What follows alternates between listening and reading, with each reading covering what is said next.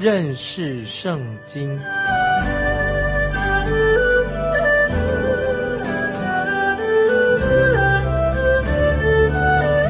认识上帝的话，把上帝的话带到全世界。本节目是由认识圣经机构和环球广播电台联合制作，欢迎收听。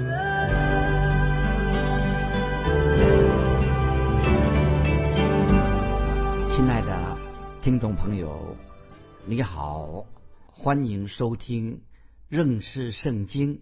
我是麦基牧师，请看启示录，启示录第六章十五到十七节：地上的君王、臣宰、将军、富户、壮士和一切为奴的、自主的，都藏在山洞和岩石穴里，向山和岩石说：“倒在我们身上吧，把我们藏起来，躲避做宝座者的面目和羔羊的愤怒，因为他们愤怒的大日到了，谁能站得住呢？”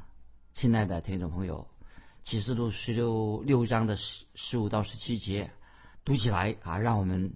胆震心惊好！我再念一遍啊，启示录六章十五、十六到十七节：地上的君王、臣宰、将军、富户、壮士和一切为奴的、自主的，都藏在山洞和岩穴里，向山和岩石说：“倒在我们身上吧，把我们藏起来，躲避做宝座者的面目和羔羊的愤怒，因为他们愤怒的大日到了。”谁能站得住呢？在那个时候，世上的人将会向山、向岩石做祷告、做祈求，求什么呢？求大巨石压在、落在他们的身上，因为那个时候他们心里面太恐怖了，慌恐慌了，要找藏身之处。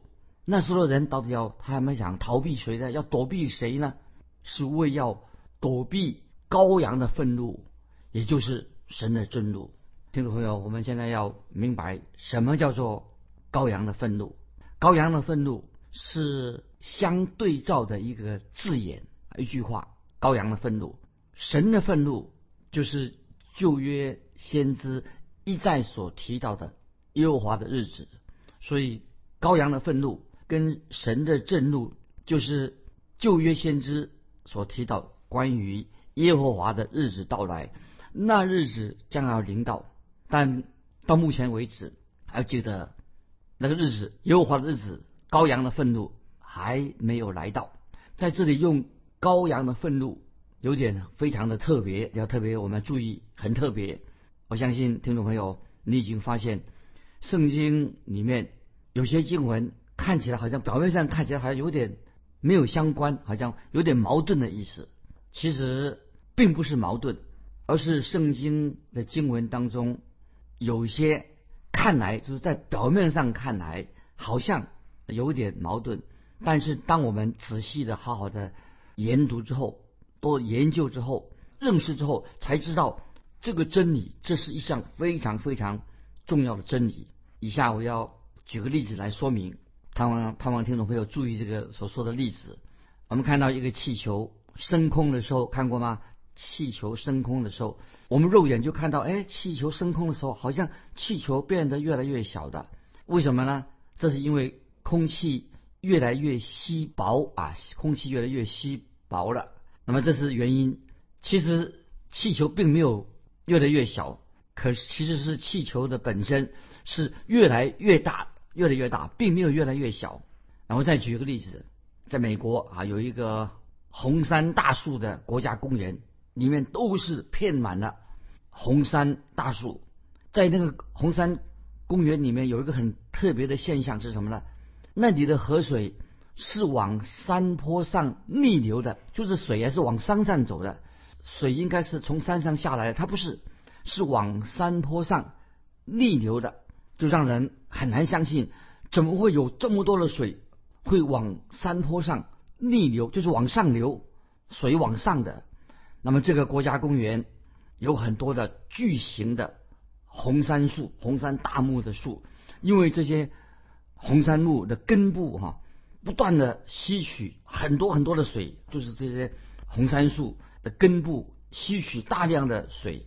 那么因此，他们就用一个专用的这个吸有啊，这根部吸水啊，用一个专有的名词叫做渗透作用，就说。红杉木的根部不断的在吸水，吸的饱满的水是一种渗透作用，来解释这个现象啊，这水是往上往上走。第三个例子就是说，按理讲，当越接近太阳的时候，一个人啊或者一个东一个物，它接近太阳的时候，我们觉得，既然你越靠近太阳，就应该会越热，对不对？因为你离太阳，太阳是会照射的，那你靠近了太阳，越来越近的话，当然就。越来越热，那这里我要举一个例子，在美国夏威夷群岛，它是一个热带气候的一个地方。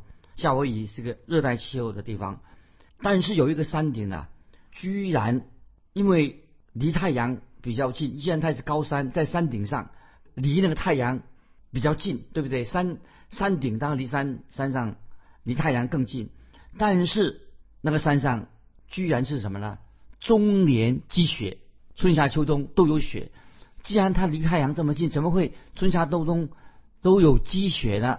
那听众朋友，这个我就要告诉你了，这个是我们可以让听众朋友盼望你能够理解。看表面好像看起来有点矛盾，好像看起来表面似乎有矛盾的一个真理。那么这个我们怎么解释呢？就是表面看来好像有点矛盾，其实这是一个事实，这是一个真理，就是。看来表面有矛盾的真理啊，我们就这样给听众朋友这样做解释。那么我们读启示录第六章的时候，就看到讲到羔羊的愤怒。听众朋友，你大概都知道羔羊的愤怒，这羔羊指谁呢？当然就是指耶稣基督。那么耶稣基督他不是是很温顺的吗？温顺的羔羊，怎么主耶稣基督现在会发怒呢？羔羊怎么现在会发怒呢？到底怎么回事情啊？怎么说羔羊的愤怒了？我们读启示录六章这段经文的时候啊，现在我们要注意要做一个解释。让听众朋友说，为什么会羔羊主耶稣会愤怒发怒呢？从亚伯拉罕的时代一直到施洗约翰的时代，主耶稣都是被形容做羔羊。在启示录第十三章八节啊，在启示录十三章八节啊，听众朋友可以。翻到启示录十三八节，那个时候使徒约翰就把主耶稣做另外一个形容，就是特别说从创世以来，启示录十三章八节，使徒约翰就这样说：从创世以来被杀的羔羊，就是所以启示录十三八节，使徒约翰描述主耶稣是呢，他说从创世以来被杀。羔羊被杀的羔羊，把形容成是被杀的羔羊，那么这个就说明了神的羔羊，神选羔羊来预表主耶稣，就形容耶稣基督他本来他就是羔羊，这并不是因为为什么要选这个羔羊来形容啊，象征主耶稣呢？这并不是说因为羔羊它有基督的特性啊，这听我要听清楚，圣经里面啊，神透过约翰啊，用羔羊来。象征着描述耶稣基督，这不不是因为羔羊他自己本来啊就是一一头羊，它有基督的特性，当然不可能。那个羊怎么会有基督的特性呢？也不是因为因为有人啊，就是以色列百姓用羔羊作为祭物祭物来献祭，因此用这个羔羊羔羊的愤怒，不是这个意思。为什么会用羔羊这两个字来形容主耶稣呢？神乃是要用这个羔羊来代表耶稣基督，记得这个要注意，这这段经文很重要。乃是神就很刻意的，他用羔羊来代表描述耶稣基督。神在创世之前，我们知道神在创造宇宙万物之前，在所有的羔羊被造之前，意思就是说，在神创造宇宙万物之前，包括神在创造。啊，在羔羊被造以前所创造的羔羊之前，神早已预定了耶稣基督成为被杀的羔羊。不知道听众朋友你了解吗？就是我再说一遍，神在创造世界万物之前，那么在造羊群羔羊被造之前，其实神早已预定耶稣基督成为被杀的羔羊，因为主耶稣他具有羔羊的本质。耶稣本来就是神，耶稣基督他本来就是有羔羊的本质本性，因此主耶稣他很温柔啊。现在注意马太福音十一章二十八、二十九节啊，这个经文我们很熟悉。耶稣具有羔羊的这个本质，他怎么说呢？马太福音十一章二十八、二十九节这样说：凡劳苦担重担的人，可以到我这里来，我就使你们得安息。我心里柔和谦卑，你们当负我的恶，学我的样式，这样你们心里就必得享安息。这个经文我们很熟悉，《马太福音》十一章二十八、二十九节，这里特别描述主耶稣是非常的友善，说到劳苦担重的人可以来到他面前，要我们学他的样式，可以享受到安息啊！我们这位救助实在太好了。我在引用《马可福音》。第十章十四节，注意马可福音第十章十四节怎么说？主耶稣说：“让小孩子到我这里来，不要禁止他们，因为在神国的正是这样的人。”这是马可福音。那耶稣说到他自己啊，说他耶稣是非常爱小孩子，就形容主耶稣他不会害人，也不会伤人。听众朋友，你有没有看过有一个预告牌，一个警告牌说？谨防羔羊啊！有没有看过这种牌牌示啊？啊，这个牌子写在“谨防羔羊”，要防止啊，这羔羊很危险，谨防羔羊这种告示没有吧？但是我们看过什么？有的人家里面门口或者写了一个什么“内有恶犬”这种告示，我们看过啊。有人就家里面养了大狗啊，这狗狗很凶，就写了一个牌子“内有恶犬”。我们也看到主耶稣他卑微自己，他竟然。为自己的门徒洗脚，创造万物、天地万物的神，竟然为自己的门徒洗脚，听懂没有？这实在是不可思议，太稀奇了。所以我们看到主耶稣他的生命、他的见证，充满了动人的吸引力，非常的吸引人。我们可以看到主耶稣，他总是从他的身上看到发出馨香之气，他不是一般平常的人。所以主耶稣降世，主耶稣的降世。就是一种赞美诗，可以说是是一首赞美诗。主耶稣降世做什么呢？他就是要赐福给世人。那么主耶稣离开世界呢，仍然什么？还是要祝福世人。所以主耶稣降世就是一种可以像一首赞美诗。主耶稣降世是要赐福给世人。主耶稣离世回到天上，还是要祝福人类。所以听到没有？我们就可以看到，即使有些人啊，到现在还没有信主，他们也觉得，呃，耶稣是一个很不平凡的人。虽然他没有信，现在还没有信，盼望他们赶快悔改信主。他们也认为，主耶稣这个人很特别，在历史上是一个非常特别的一个人物。所以我们特别看到主耶稣，他竟然把自己献上为祭啊，就把自自己啊献祭，把自己献上。所以创世纪。二十二章第八节记载一件事情，记载亚伯拉罕他说这这些经文啊很很重要。创世纪二十二章八节亚伯拉罕说的，亚伯拉罕怎么说呢？他说神必自己预备做燔祭的羔羊，因为不是要把那个亚伯拉罕的儿子以撒献上，是神自己必预备做燔祭的羊羔。那么所以我们看到。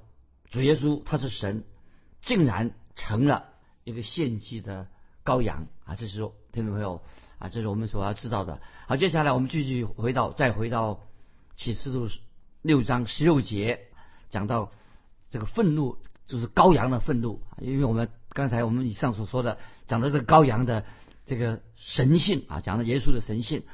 羔羊的愤怒到底这个愤怒是指什么意思的啊？注意，讲到羔羊的愤怒，意思就是说。这个愤怒，这个时候是愤怒的羔羊，羔羊的愤怒是应用在主耶稣的身上，听来很奇怪。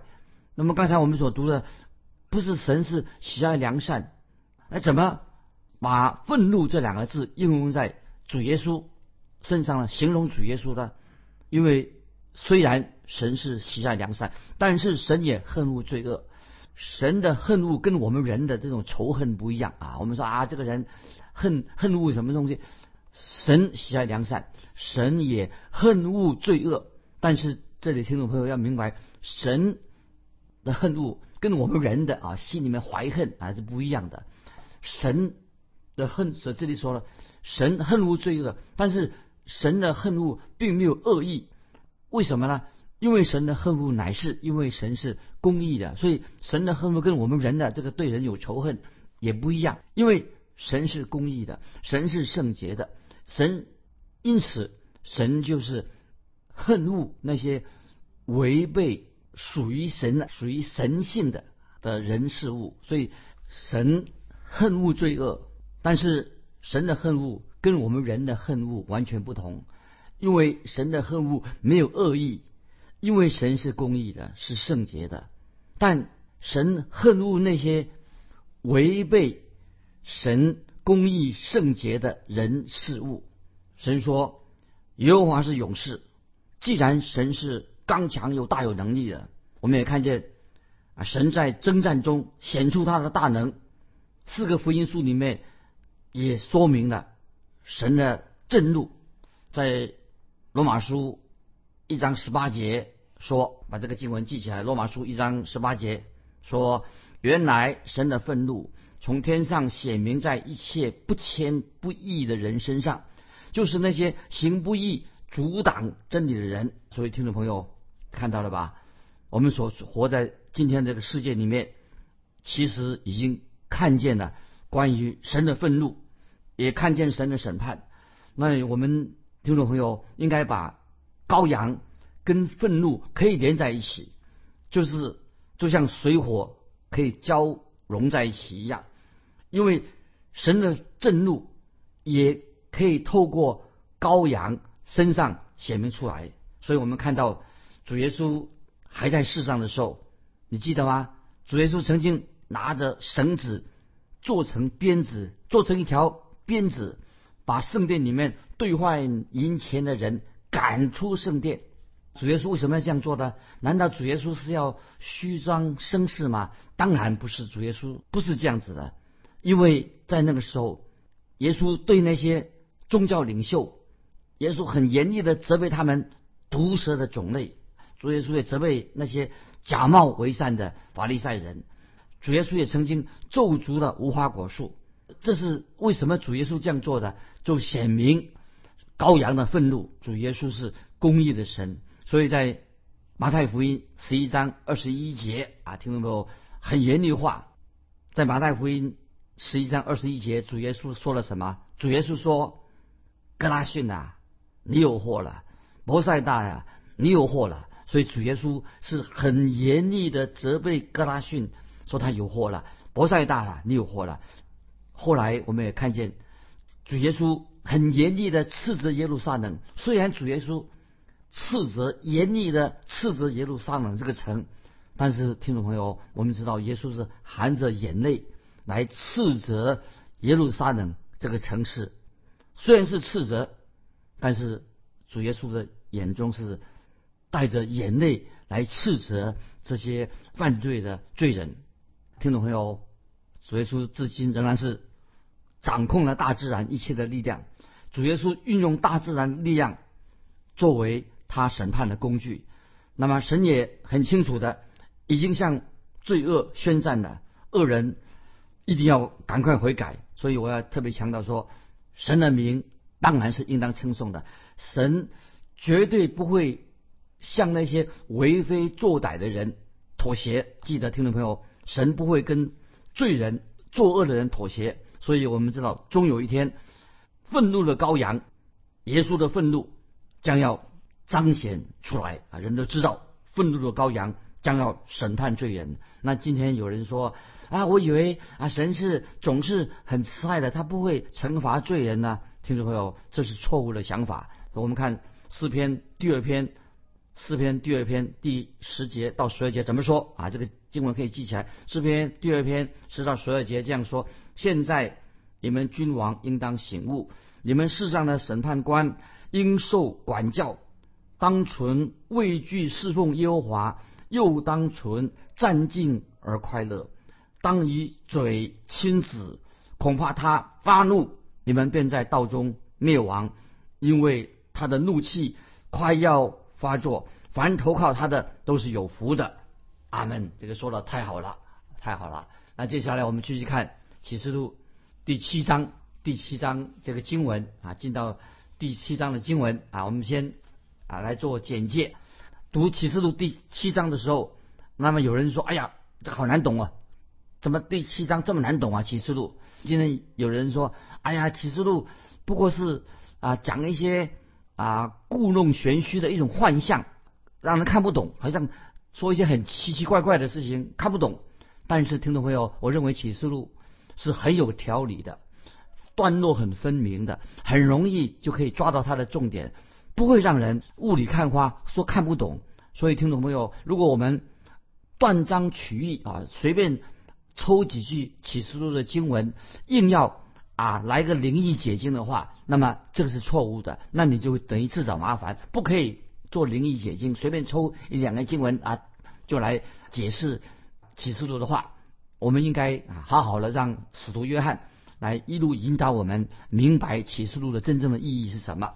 那么现在我们要读主耶稣啊，要做一个标题，从第七章开始，特别讲到大灾难时期的一个经文，从。启示录第七章开始，那么这一大段是讲到大灾难的经文。那么这个时候，记得从第三章开开始，教会已经完成了在世上的使命啊！教会为什么呢？因为教会已经被提到天上与耶稣同在了。之后大灾难的时代就到来了。那么听众朋友，我认为这是很合理的这样分段，从第七章开始。而且经文也叙述的非常的清楚。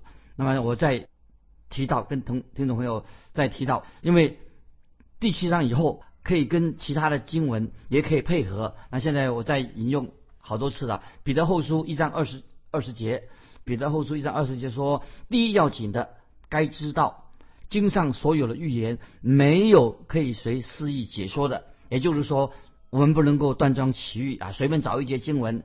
或者单单从启示录啊这个角度来解释所有的预言，这样不可以。很重要的，我们要认清楚，启示录是圣经最后一卷书，意思就是说你在学校读数学的时候怎么开始的？当然一定是从二加二开始的。那不会你说啊读小学一年级啊就开始啊读什么原子物理高等数学，这不可能的。所以启示录是圣经最后的一卷书。所以你必须要对前面六十五卷书要有相当程度的了解，然后你才能够明白啊启示录实在是是一卷非常合理、非常合乎次序的一卷重要的书卷。那么现在接下来我们看到使徒约翰作为描述大灾难的时期的细节要告诉我们的。那么圣经当中除了主耶稣在橄榄山上他在讲道当中说过大灾难的事情之外，就是这个记载在马太福音二十四、二十五章，主耶稣已经提过，别的经文都没有提到幕后的大灾难的状况。那么这里使徒约翰就描述所描述的，其实还是根据主耶稣所说的为本，也加上一些额外的信息。所以我们读过启示录第六章，从第六章的结尾就看到第七个印慢慢都要揭开的。那么其实到目前为止啊，我们只看到第六六个印被揭开的。